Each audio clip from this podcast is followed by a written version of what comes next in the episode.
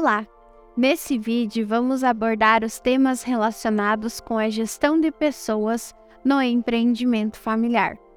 E para isso, vamos iniciar refletindo sobre como se constitui a gestão de pessoas, como nos relacionamos com o capital humano e como o mesmo é importante para nossa empresa familiar rural. Entendemos que a gestão de pessoas é essencial para o crescimento de qualquer organização. Hoje, valorizar o capital humano tem sido um diferencial que promove o crescimento e a evolução dos empreendimentos, reflexo do autoconhecimento e das formações oferecidas aos colaboradores, proporcionando assim crescimento da organização e também a carreira dos próprios colaboradores. Os nossos empreendimentos familiares, empreendedores do campo do agronegócio, são constituídos por pessoas. Geralmente, os empreendimentos familiares possuem um grupo de pessoas pertencentes à mesma família. E por ser um grupo de pessoas da mesma família, se constitui dois tipos de relação: a relação pessoal e a relação profissional, dentro de um mesmo empreendimento rural. E aí, nós temos que fazer a gestão de pessoas para poder equilibrar para que não se priorize somente o profissional ou somente o lado pessoal. E desta forma, valorizar o capital humano em toda a gestão do empreendimento. Acompanhe a figura a seguir que demonstra uma família empreendedora rural. Uma família frente à sua propriedade rural, aonde existe a presença de pessoas com diferentes fontes de conhecimento, com diferentes experiências e com idades também diferentes.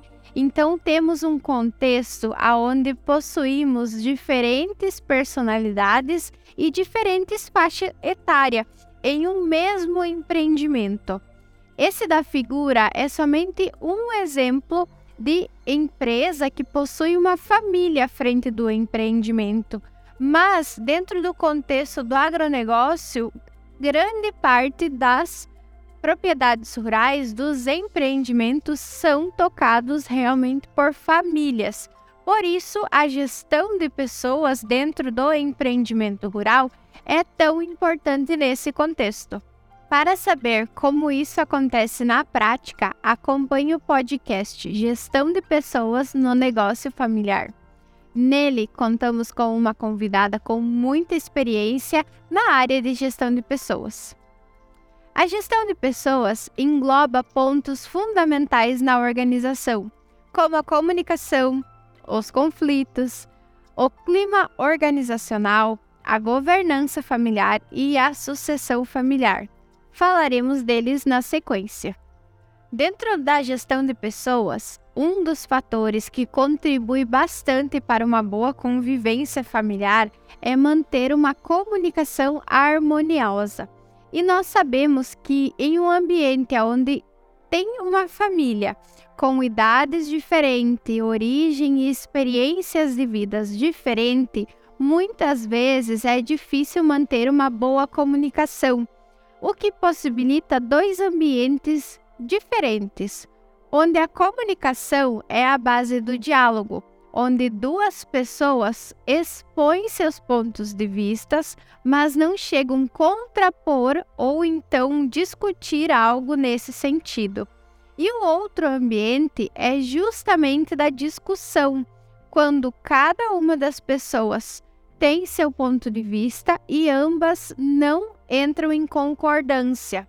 O que se apresenta para nós é que precisamos, dentre os empreendimentos familiares, ter uma gestão de pessoa onde exista uma comunicação com a presença do diálogo construtivo, assim como a discussão construtiva, pois ambas estão presentes nos empreendimentos familiares e devemos procurar tirar o melhor proveito dessas situações, transformá-las em experiências construtivas que vão favorecer o crescimento e desenvolvimento deste empreendimento. Desta forma, o que não queremos são os conflitos. O conflito é, por sua vez, uma consequência da falta de comunicação clara no empreendimento familiar. É justamente o conflito que gostaríamos de evitar. Por isso, a necessidade de constituirmos líderes cada vez mais capazes de gerir esses conflitos, reduzir os impactos e possibilitar que a comunicação seja o mais harmoniosa possível e sempre construtiva. Dentre esse contexto da gestão de pessoas, um dos pontos que é extremamente importante é o clima organizacional ser algo propício e presente de maneira com que favoreça o desempenho do empreendimento familiar. Acompanhe a figura a seguir. Na primeira geração, temos somente a presença do pai e do avô à frente da gestão do empreendimento familiar. Já na segunda, na terceira e na quarta, possuímos mais atores envolvidos na gestão e na liderança do empreendimento familiar.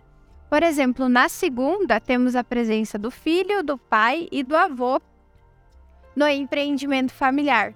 Todos eles atuando frente à liderança com vivências, conhecimentos e experiências completamente diferentes. É através dessa análise que vamos precisar estruturar um bom clima organizacional de maneira com que essas pessoas todas possam estar atuando à frente do empreendimento sem fazer a geração de conflitos prejudicar o andamento do negócio da família. Todo esse contexto traz à tona a necessidade de uma governança familiar. O que as propriedades rurais mais almejam é que o seu empreendimento possa continuar firme, forte e construir um legado de perenidade no futuro. Mas para que isso aconteça, a gente precisa que as gerações se preparem em conjunto. É o que chamamos de governança familiar. Observe a figura a seguir. Nesta figura, temos a presença da primeira geração e também da segunda geração no empreendimento. E ao mesmo tempo, essas gerações passam por momentos de compartilhamento do empreendimento familiar, aonde que o sucedido e o sucessor estão atuando ao mesmo tempo no empreendimento. E esse é o momento para que o pai, para que o sucedido ou a sucedida, mãe, passe seus conhecimentos, passe as suas vivências para a próxima geração e assim possa passar aquele sentimento de valorização e contar a história do empreendimento para que a próxima geração, para que o sucessor valorize todo aquele trabalho, todo aquele esforço que os pais, que as gerações anteriores tiveram para construir aquele empreendimento, para buscar o crescimento, dar os primeiros passos e assim possa valorizar toda a história que já foi construída e trazer aquele conhecimento novo, renovando assim o empreendimento familiar com novas ideias, trazendo inovações que possam levar esse empreendimento a outro patamar produtivo e assim sucessivamente, para que sempre a geração anterior possa passar a história e os conhecimentos para a próxima geração, criando um engajamento e um laço de pertencimento com os futuros sucessores que irão com certeza valorizar muito mais o empreendimento familiar. Para compreender melhor esse tema, acompanhe o podcast A Importância da Gestão de Pessoas no Empreendimento Familiar Rural. Então, vimos as definições de comunicação, conflitos, clima organizacional, governança e sucessão familiar, e como isso tudo se relaciona com a gestão de pessoas no empreendimento familiar. Não esqueça de continuar se dedicando. Acompanhe nosso hub sonoro, hub de leitura e as demais referências disponibilizadas sobre o assunto.